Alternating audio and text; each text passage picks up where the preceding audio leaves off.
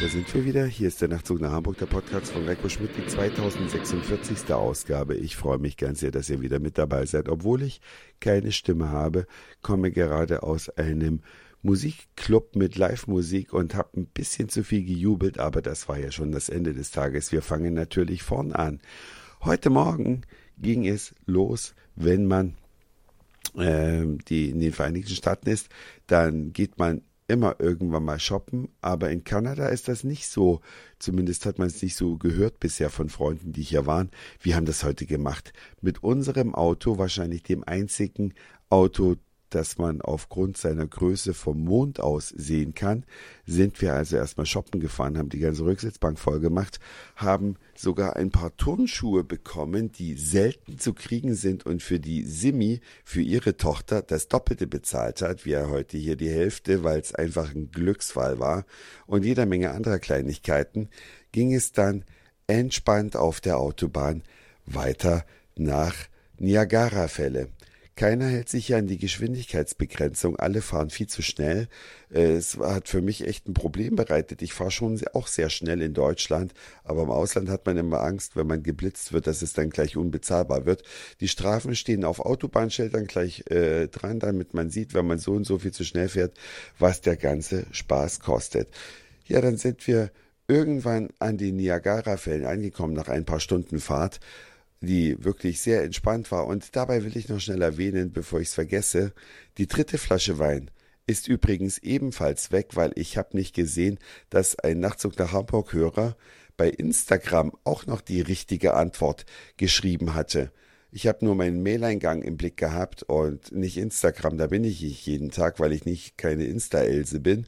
Aber da war ich gestern und habe gesehen, hey, da ist ja noch ein Gewinner versteckt. Also auch herzliche Gratulation. Auf jeden Fall sind wir dann an den Niagara-Fällen angekommen, was ein unglaublich schönes Naturschauspiel ist. Es gibt die amerikanische Seite, da sieht man leider nicht ganz so gut.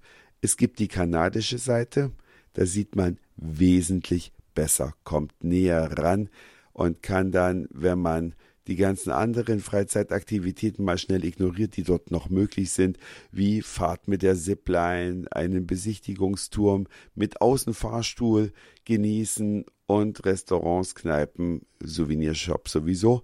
Also wenn man das alles mal ignoriert, erlebt man da pure Natur. Ich weiß jetzt nicht mehr, wie rum es ist, ob das Wasser aus dem Eriesee in den Ontario-See oder aus dem Ontario-See in den Eriesee 57 Meter in die Tiefe stürzt. Was man dort sieht, ist spektakulär. Wenn man am späten Nachmittag kommt, hat man einen fantastischen Regenbogen über der gesamten Szenerie. Viel beeindruckender fand ich sogar noch, was man da hört.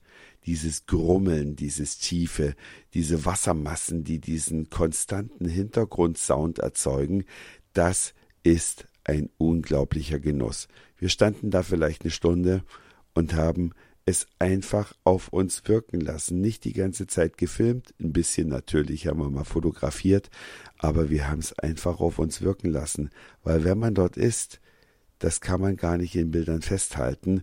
Dieses Erlebnis muss man einfach in sich aufsaugen. Und danach sind wir dann unterwegs noch bei Tim Horton, was Essen und Trinken gewesen. Tim Horton ist eine Kaffeekette in Kanada, groß geworden aufgrund des gut schmeckenden Kaffees. Mittlerweile gibt's dort alles mögliche andere auch, unter anderem Fast Food. Und die machen ihre Burger nicht mit durchgedrehtem Rindfleisch, sondern mit in dünnen Scheiben geschnittenen äh, Roastbeef-Scheiben. Daraus basteln die einen Burger.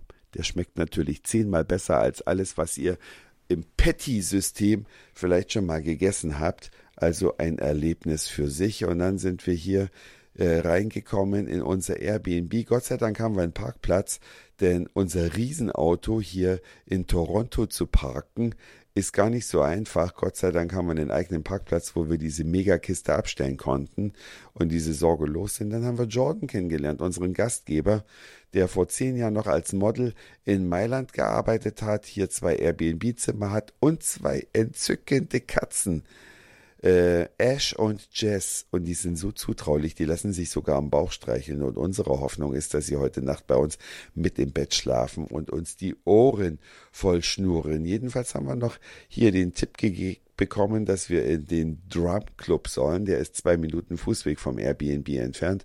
Da war heute ein Live-Konzert von Monica Arabic Jazz. Jeder, der uns auf dem Weg gesehen hat, gesagt, oh, ihr geht in ein mega cooles Konzert. Ich kann es nicht ganz nachvollziehen, meine Musik ist es nicht, aber man muss es mal erlebt haben. Zum Schluss haben wir alle was Neues kennengelernt und nichts verstanden, weil die haben natürlich auf Arabisch gesungen. Ja, die Stimmung da drin war aber super und noch viel besser war das Essen. Rote Beete Salat und Gulasch. Was für eine geile Kombination. Das war auf jeden Fall fürs Abendessen perfekt dazu.